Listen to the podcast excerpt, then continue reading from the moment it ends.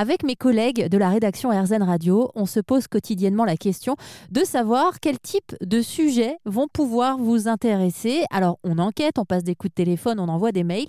Et puis parfois, ce sont les sujets eux-mêmes qui volent vers nous. Ça a été le cas au sens propre comme au figuré. Il y a quelques semaines, je me suis rendue à un événement organisé à la mairie, près de chez moi. Et il y a un oiseau qui s'est posé sur ma tête. Alors, cet événement tournait autour de la médiation animale. Il y avait des chats, il y avait des chiens.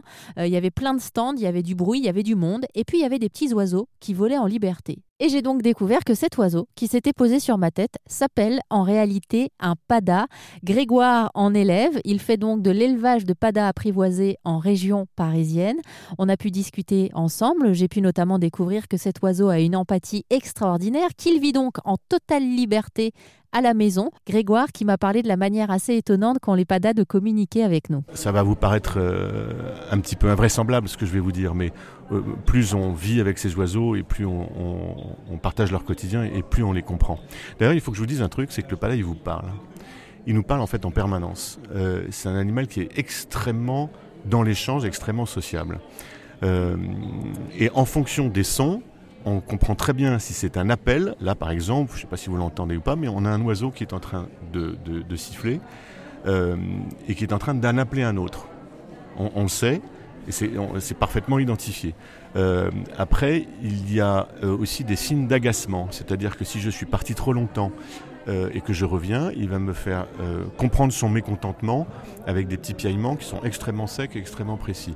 Il y a aussi euh, les, piaillements de kiff, entre guillemets, c'est-à-dire de bien-être et de joie absolue, lorsque, un petit peu comme un, chat qui se mettrait à ronronner dans vos pattes, euh, un petit peu comme un oiseau qui viendrait se lever dans votre main et qui a envie que ça ne s'arrête jamais. Donc bref, c'est extrêmement lisible. Il faut juste être en contact avec l'oiseau et les écouter. Et vous, chez vous, vous en avez euh, bah, rien qu'à vous ou pas? Ou c'est l'élevage vraiment qui vous suffit? J'imagine que c'est déjà bien. Alors j'en ai évidemment un donc je suis fou amoureux. J'en ai pas plusieurs, j'en ai qu'un seul parce que je vis en permanence avec lui et que euh, à l'observer, je juge que ça lui convient très bien.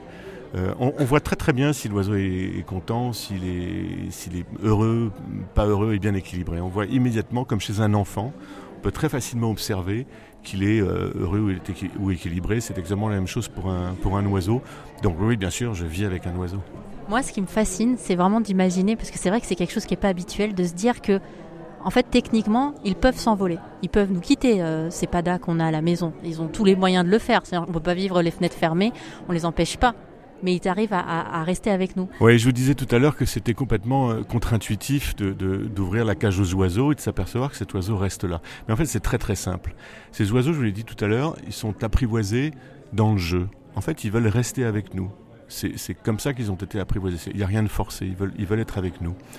Euh, et donc du point de vue de l'oiseau, du point de vue de ce petit pada apprivoisé, eh bien qu'il soit à l'intérieur ou à l'extérieur, pour lui ça lui est complètement égal. C'est la raison pour laquelle vous pouvez ouvrir les fenêtres.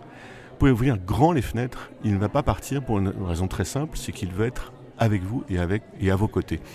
Euh, le parallèle avec le chien est assez étonnant et assez édifiant en fait. Si vous laissez la porte ouverte, la porte ouverte, votre chien ne, va pas partir. C'est exactement le même principe pour le pada. Je sais que c'est difficile à croire, peut-être même impossible à croire, mais c'est bien le cas. Et pour en savoir davantage sur les padas, qui sont donc des oiseaux qui vivent en totale liberté à la maison, n'hésitez pas à voler vers le positif en allant faire un tour sur rzn.fr.